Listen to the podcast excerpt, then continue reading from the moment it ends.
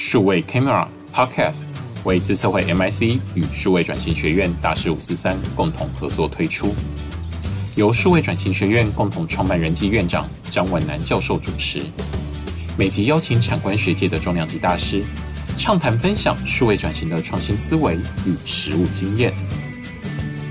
我们今天啊，真的非常荣幸啊，也这个非常的嗯兴奋啊哈，这个有机会能够访问到这个三十年前的玉女红心啊，好，哎，应该是这样讲嘛，对不对哈？啊，可以。OK，好，然后呢，现在呢是一个我们现在说是女力时代哈，那现在是这个女企业家，也是我们现在最红的游戏的。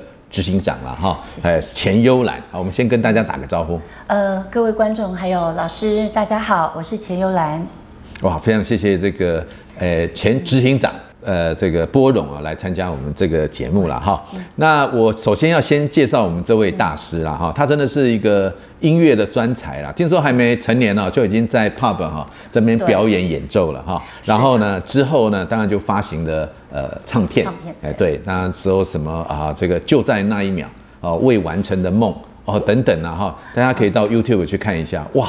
让你哈回味无穷啊哈，这个是像我昨天晚上就听了哦，真的感觉到已经回到呃国小国中的时候那种感觉哦，没有了，那时候已经大学了。好，那啊、呃、这个后来呢，他呃这个弃隐从商啊啊，刚好他的一些朋友哈，因为他是音乐专才嘛，然后呢认识，但是发现这个音乐专才的人啊，我们一直想说，哎，呃玩音乐的人哈不会玩游戏。但是他们其实是很喜欢玩游戏，就在里面认识了很多的好友。对，那其中有一个好友呢，跑到这个智冠的关系企业哈，对，新冠新干线哈，游戏新干线，哎，游戏新干线，然后呢去啊这个负责啊这个新干线的业务。对，所以他想到说，哦，有一个同样是娱乐业的哈专家啊，所以就找钱幽兰啊找去。从此呢，就跌入这个游戏的这个行业了哈，是做了非常久的一段时间。后来呃，最近几年呢，自己啊创业。啊，在叫始祖鸟互动啊游戏公司哈，这个等一下我们会来邀请他谈一谈哈，从呃一个歌手哈转到一个专业的经纪人，现在变成一个创业家哈，呃一个 CEO 他的心路历程。不过我想我们还是回到我们这个数位转型的主题，就是说从游戏的角度来看呢哈，这游戏的过去，因为你在游戏这个行业，到底几年？我我你等下可以说明一下哈。好，好，然后呢，过去现在。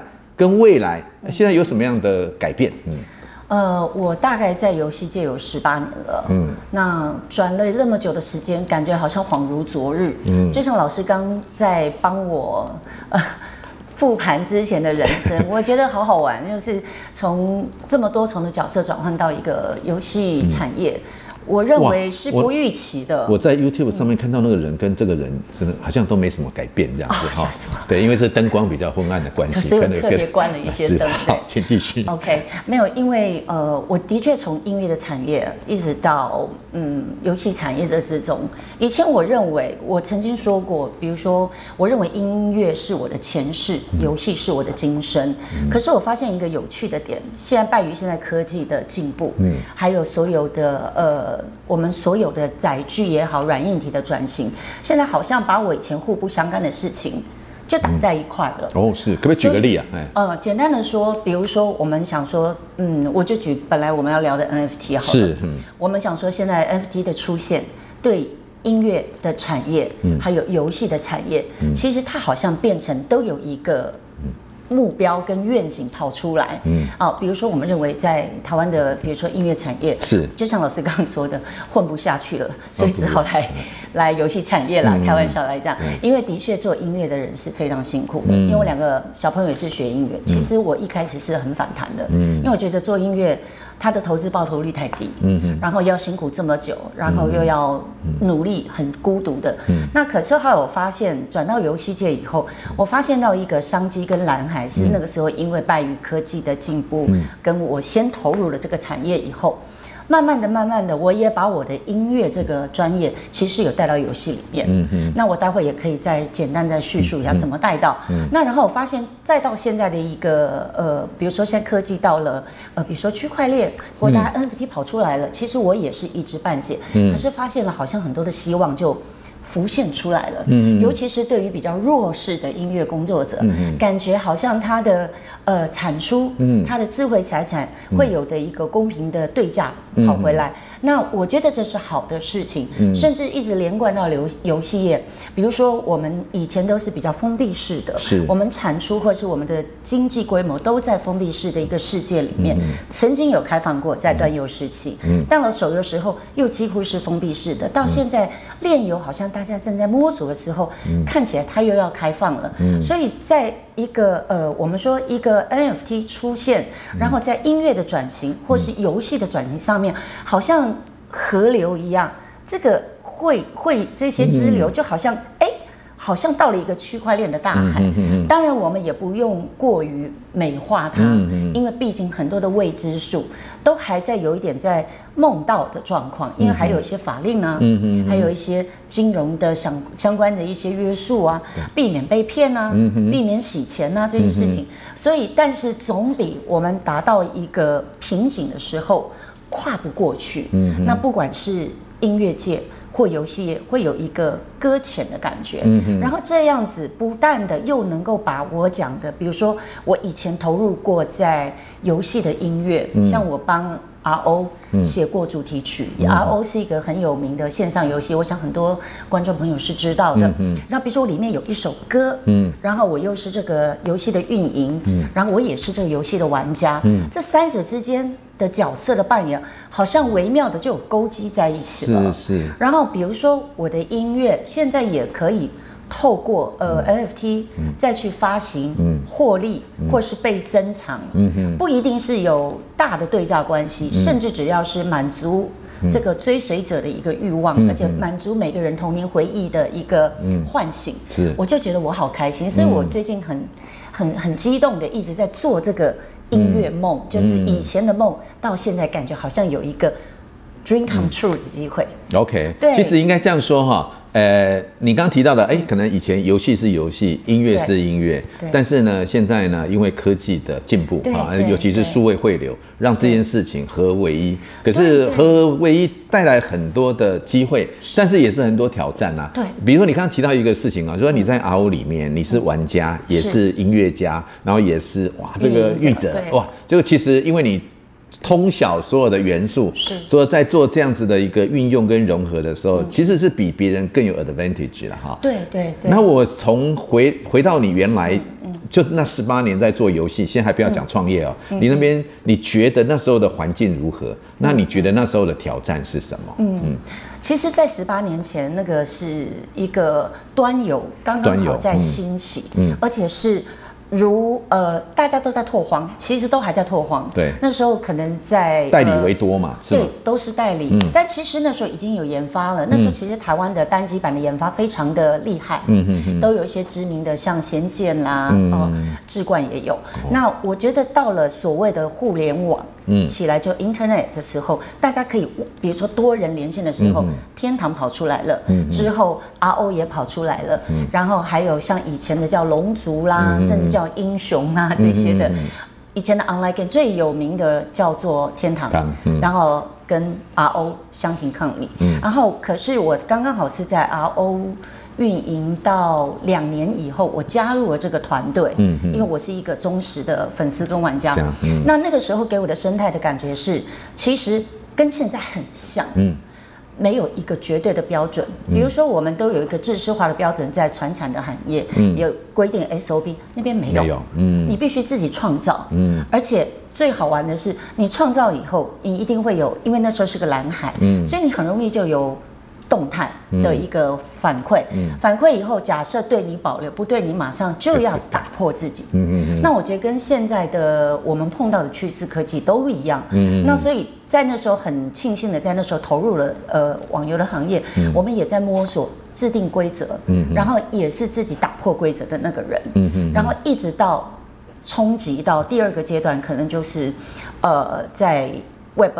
就是所谓的 Web Game，从、端有 Client 端是放在电脑里面，Web 就直接用浏览器可以玩，嗯、那又是一个小小的震荡，嗯、因为它完完全全就不需要任何东西，你一点 click 你就可以玩。嗯嗯、可是呢，好处是方便，可是呃，如果说它的缺点比如说它的劣势就是它没有像端游有大的包体，可以享受那个声光跟深度内容的一些运作。嗯嗯、那那很快的小确幸的游戏，对对对、嗯，但是其实也是大的获利的空间、因为它玩的不是，我觉得跟现在的猎游有点像，一开始的猎游，它玩的不是精美的呃。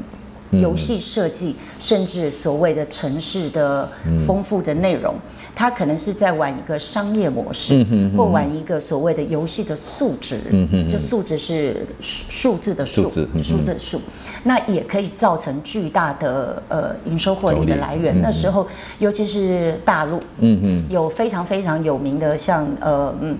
像那个叫什么，呃，像七雄争霸啊，那时候都有很大很大的一个收获。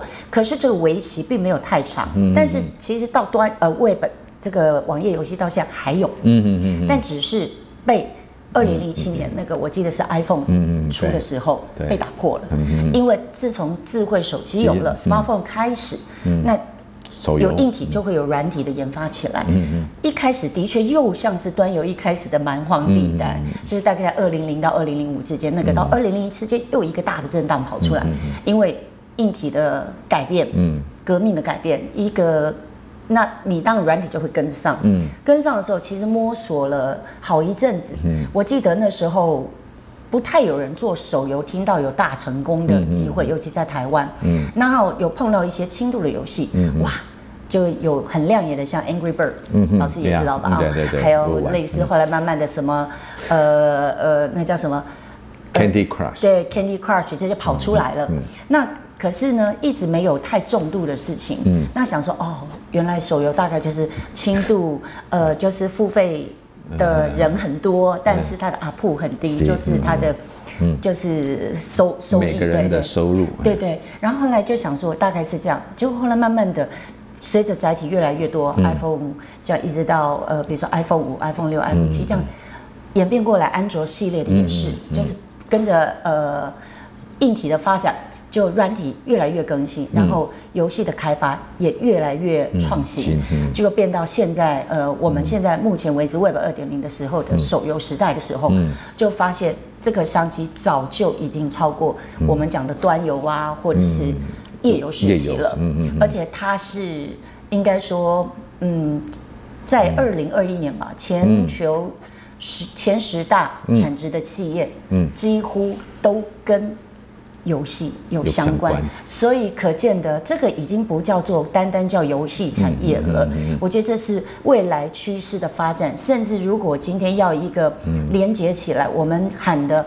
元宇宙，嗯嗯，可能就从我刚刚说，从二零零、二零零五、二零零七，一直啪到现在，炼油又发展起来之后，或许元宇宙的一个口号喊出来，我不认为元宇宙是现在才蹦出来的，其实已经都存在，一直没有去人给它定义，嗯嗯嗯，那跑出来了以后呢？我们越来越有具体的形象，越来越有事情可以对号入座，嗯，而且是名副其实的就发生了，嗯，OK，所以我觉得很有趣，哇，对，你可以看到哈，这个我们钱悠兰哈才运运用短短的十分钟哈，可以把呃这三四十年来手游的发展呢跟大家做一个说明，从原来的 PC 的端游，然后然后之后 Internet 之后的页游哈，然后之后到后来的手游，到现在呢，哎。也开始百花齐放之后呢，哎，现在又开始不管是元宇宙的发现，那他也提到说，元宇宙其实不是现在才有的概念哈。事实上，我在两千年的时候看到有一个叫 Second Life 哈，那我就进去。也在上面有一个人，然后，然后，那我就在想说，当时哈，当时就在想说，哎，当时我们如果可以在上面搞个联合国哈，只是说因为 Second Life 后来没有整个大成功嘛哈。不过元宇宙现在当很红了哦，是啊，当现在大家都开始在做这个事情，所以等于说帮大家先回顾了啦哈。所以手游游戏其实游戏哈一直在呃人类的这个呃。生活当中啊，其实扮演非常重要的角色哈、嗯，所以其实人沉浸到游戏里面，忘了很多事情，嗯，当然就就成瘾嘛哈。那现在 Metaverse 又是另外一个层次的，对，呃，这个沉入了哈。现在我有一个朋友就跟我说啊，他太太问他什么叫做元宇宙？嗯，哇，因为大家都在谈元宇宙啊，所以他也讲他六十哎，当然有人说是关洛音的科技版啊，但是不是他不是这样讲，他跟他老婆讲哈，因为我那个朋友已经六十几岁了，已经退休了，那老婆问他说什么是元宇宙？他说元宇宙简单来讲就是做白日梦啊，为什么这样说呢？他就说哈，比如说你平常不敢做、不能做、哈没办法做的事情。你就创造一个虚拟空间，有人帮你创造，你就到里面去做。嗯，好，想做什么就怎么做。比如说，他就跟他太太说，比如说你不喜欢我在美女之间穿梭，好，跟这个美女鬼混，那我就到元宇宙里面去混。哇，原来他老婆说，原来这就是元宇宙，他懂了。他说好，以后你就好好在元宇宙里面做白日梦，不要给我到处鬼混。哎，我就就被禁足了这样子。那某个角度，这也是一个啊，刚、呃、刚提到的，哎，这个在元宇宙里面，我们常讲说哈，书中自有颜如玉，诗中自有黄金屋，哎，就发现元宇宙，哎，下面都屋了哈，所以那天呢，哎，对对对，所以那天那个那个呃，这个悠然给我一个啊、呃，这个韩国的 COMTOURS 这家公司，对对，我就看到说他们以后呢，全部要到元宇宙去上班。对。哇，我就在想说，嗯，我们接接下来五六月哈，可能数位发展部哈要成立嘛，那我就觉得应该可以在数位发展部的员工，应该是要到元宇宙上班才对，好，这样才跟得上时代跟潮流。刚刚老师讲的那个 COMTOURS 是一个游戏公司，嗯，然后有有非常成功的游戏在市面上，嗯、然后看这报道是二零二二年的下半年，两千五百个员工会进驻他元宇宙的办公室，嗯，然后我看了一下那报道很炫，是，呃，其实对我来讲，我没有太惊讶的原因是因为。嗯呃，就像老师讲那个画面的东西，嗯、因为我们是重度的手游的经营者，也是玩家。哦、其实现在的引擎，你觉得那很普通就是了？不不不不，很漂亮。但是因为我像我，我也我也广告一下，我们的游戏是用虚幻引擎四做的。虚幻、嗯、引擎四做的东西就是非常的精美、漂亮、哦、立体。嗯、然后就是呃，就像韩国有很多，但是它不需要带 VR 进去嘛？哈，不要不要不需要，就是但是就是基本上在呃这个电脑里面就可以了。当然，就是那个画面跟那个世界，他创造出来是给他的员工嘛，嗯、上班呐、啊，就跟我们日常的应该你有的部门会议室都有。嗯、可是我看了他们离一些休闲设施啊，哦、还有一些哇，还有这个整个造型 decoration，哇，真的是。对，我真的有点像是梦想的一个新世界的感觉，嗯嗯嗯嗯、所以我觉得也挺好的，嗯、而且是。很有趣，就是把以前我们游戏化的东西，就像刚刚老师讲的，它不止让你做白日梦，甚至你连梦里面都要在上班。嗯哼哼的意思。哇，你这个就让我想到两千年的时候，因为我们这次会跟 Sony 非常的 close，是我一年大概到日本大概有至少七八次这样，就是跟 Sony 谈。那时候 Sony 的啊这个 slogan 啊，他们社长的 slogan 就 Do you have dream in Sony？、嗯所以我就问日本人说：“你白天都在做梦？” 白日梦，对不对？就是其实他就是希望说你能够大胆的做梦，然后呢，诶，有梦最美嘛，哈，然后希望成真。其实概念上是这样子。不过悠然已经帮我们找到说，哎，接下来这个游戏哦，未来的一个大的方向，元宇宙可能是一个大的方向嘛，对不对？哈，那你觉得了哈，在未来游戏的发展的，因为我们刚提到从过去到现在，那你。放眼未来，现在很多科技啊，你刚刚提到的，比如说区块链啦，然后导致出的比特币啦、数位货币啦、NFT 啦，然后或者五 G 啦，好，那或者是刚提到的呃 Metaverse 啦这些东西，哎，就你的想象当中，或者是你公司啊，哈，可以一起谈一谈，就是你自己觉得游戏的未来，你个人的想象是什么样子？嗯。因为我觉得游戏产业就像我刚刚说，即便在二零零五那个上下的期间，嗯，都是在建立打破之间，一直在运转，嗯，就一直有点像是一个动态调整的部分，绝对没有一个，我们说可以永远是那一个规则去膜拜的一套准则就可以赚钱，是，而且人家的成功，你追了他的脚步，你可能就是一个坑，失败。那问题说，你又要自己创造的成功到底在哪里？嗯，我觉得这真的是值得好好想的。是，像刚刚也跟老师提过，比如说我最近在看比较五 G，我们能理解。嗯，那区块链，嗯，NFT，那对于我来讲也是要做足一些功课，嗯嗯，我才能够。得到一点点的知识，所以我也很很喜欢跟人家去聊这个事情。嗯、可是如果看起来现在所有的机会点，如刚开始开场的，从呃比如说音乐产业的辛苦，好像可以得到一个合理的报酬。嗯、那一直到呃，比如说现在手游，我们面临到的一个最大的瓶颈，除了竞争，嗯，就是各我们我们同行的竞争之外，还有就是像 iOS 的政策。嗯对，就是像十四点五，还有一些 Google 也开始了，就是对隐私权的保护。嗯、我认为这是好的，嗯、因为以我的 user 来讲，我希望我受到保护。嗯，可是以我今天是运营呃运营者来讲。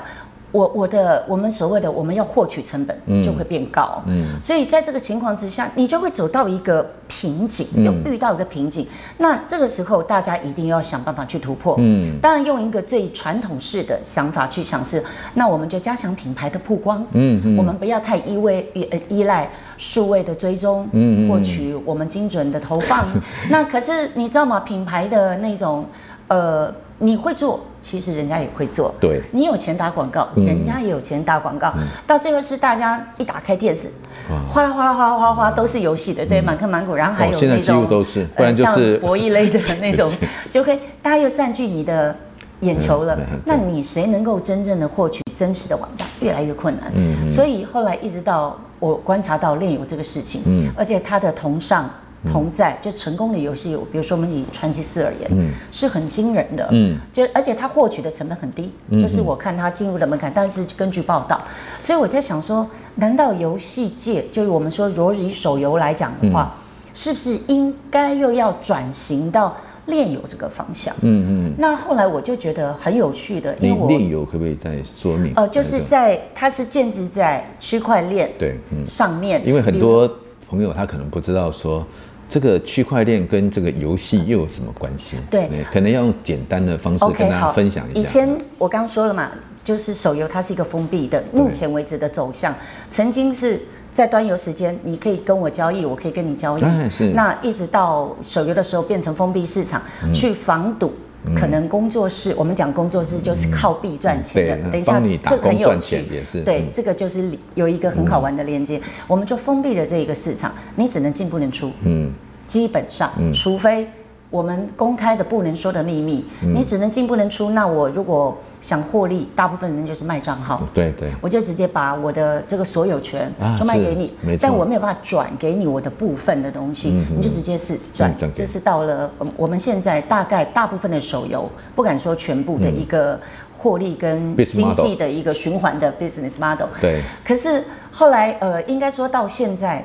区块链跟游戏连接起来了以后，嗯，简单的说，它是把这个封闭的市场又打开了。嗯，那打开呢，很简单的是，以前如果游戏公司把这个游戏收起来，嗯，你说就归零了，对，全部，对对。对，没了。嗯，那当然除了所谓的依法去退款啊什么这个事情，现在把它转成币。对，然后如果现在有到。跟区块链这个做一个链接的话，即便游戏倒了，你的你的货币加密货币还在，嗯，那不会让你的财产就是消失了哈。对，过去的 Aether 就一旦归零，不会哈，就还在。这是一个大概念，可是对于我们来讲，就是我们说初入门在观赏研究，甚至还不太敢踏出去的游戏厂商而言的话。因为我觉得这个水还很深，嗯嗯嗯，因为毕竟你要从一个封闭的一个环境，嗯，你要跨出游戏外，是，然后又要有所谓的金融相关的对价的关系的转换，嗯，但我觉得这个除了政策，嗯，还有每一个国家制定的一些法规，嗯嗯，还有所谓的我们说金融，我们当然敏感的就是怕啊，那有没有洗钱的？疑虑，疑虑，嗯啊，还有治安的风险，嗯，会被暴露在外，嗯、会。那对，所以我就想说，而且再加上很快的这个资讯的爆炸来了以后，哎，拍谁，新闻每天都在报，事情每天都在发生，嗯、所以为什么对我们来讲不是保守，是我们真的要谨慎。了解。那。比如说，举一个例子，最有名的，比如说 Axie Infinity，嗯，它最近就是被盗了，嗯，那资安的风险就外露了，嗯嗯，它就是一个区块链游戏的一个始祖，而且它做的非常成功，对，而且 Axie Infinity 它是打败了王者荣耀，王者荣耀是我相信很多观众都知道的，呃，我们说至尊级的那种，呃，获利很大的一个游戏，它已经蝉联王座很久了，竟然被一个。老师那个画面哦，你真的就是嗯，回到端游时期，就养宠物那种啊，对对对对，然后把它其实它是非常简单，很简单，所以我说不一定是要很大的，其实你的脑袋跟你的 business business model 对了，还是可以赚可怕的钱。然后这个东西好赚到钱了以后，马上的也也最近就那个消息，大概六亿美金吧，被盗了。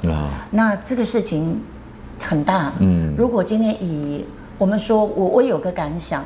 为什么对呃，比如说游戏业现在对不止我，我、嗯、我有几个朋友，好朋友都是在资深的游戏的一个、嗯、呃，我们说高管了，我们都一直还是抱着非常谨慎态度看这个事情，嗯，因为一旦利益，嗯，如果利益的益，嗯、我觉得应该是义气的义，嗯嗯嗯，然后你如果这一块没有顾到，是，我觉得很快你的。你我我我们讲说你做事的这个，嗯、这个我们说你可能努力了这么久，甚至你的品牌，嗯、甚至你公司的商誉，所以我认为这是一个很大的机会的门要打开了。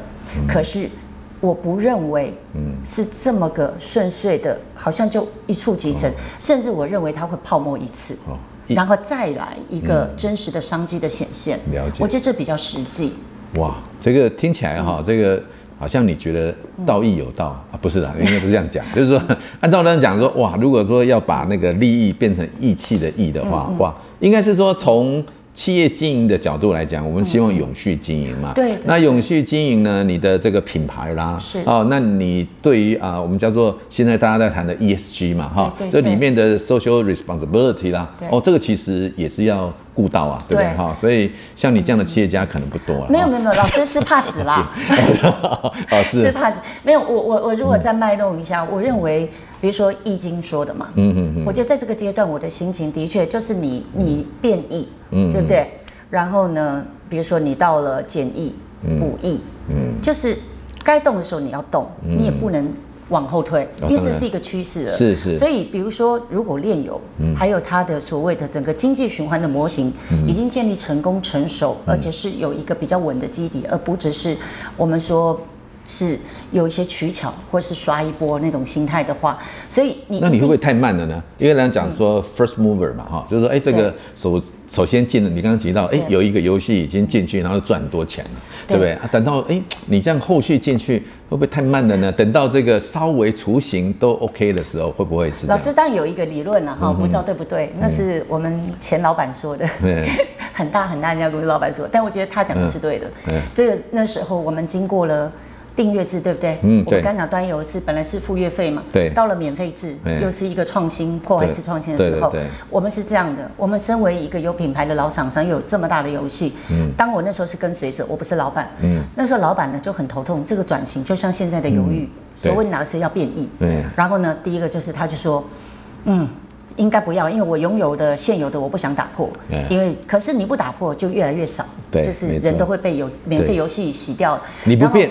你就是等死，对，等死。但是老师讲句话，但是一变的话就是找死。但是老没有嘛？但是对你老老师你讲很对，你不变等死，你乱变会找死。那我要怎么办？嗯，我我我跟老板学到一个呃经营逻辑，是老板是说没有关系，我不做第一名，我做第二名稳。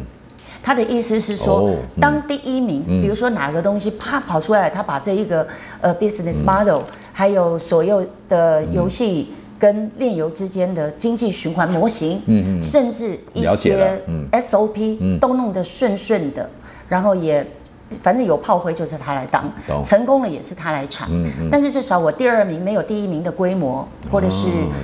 至少我的风险，因为它的测试过了，嗯，就会降低很多。这个 model 在管理学里面叫做快老二策略了，就是对啊，是 fast follow，fast follow 就是说，哎，我我不要做 pioneer，pioneer 西西卡 kin，对，但是哎，我快速的跟随，比别人快啊，这非常重要。有一个故事也在讲这个事情嘛，就那个熊来了，对不对？我们两个人说那边有个熊来了，对不对？那就开始换球鞋啊，那那个 旁边就问他说，哎，你换球鞋干嘛？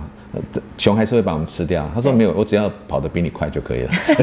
啊，就就就不会死了嘛。哈，就某个角度就是这样子的一个概念了哈。不过刚刚提到的一个很重要的事情就是，呃，事实上在呃现在的很多的 business model 也是这样在跑的。孙正义大家都知道这个日本很有名的一个创投哈。那他 SoftBank 嘛哈，那他当时就他的 model 也很简单，是他就是说。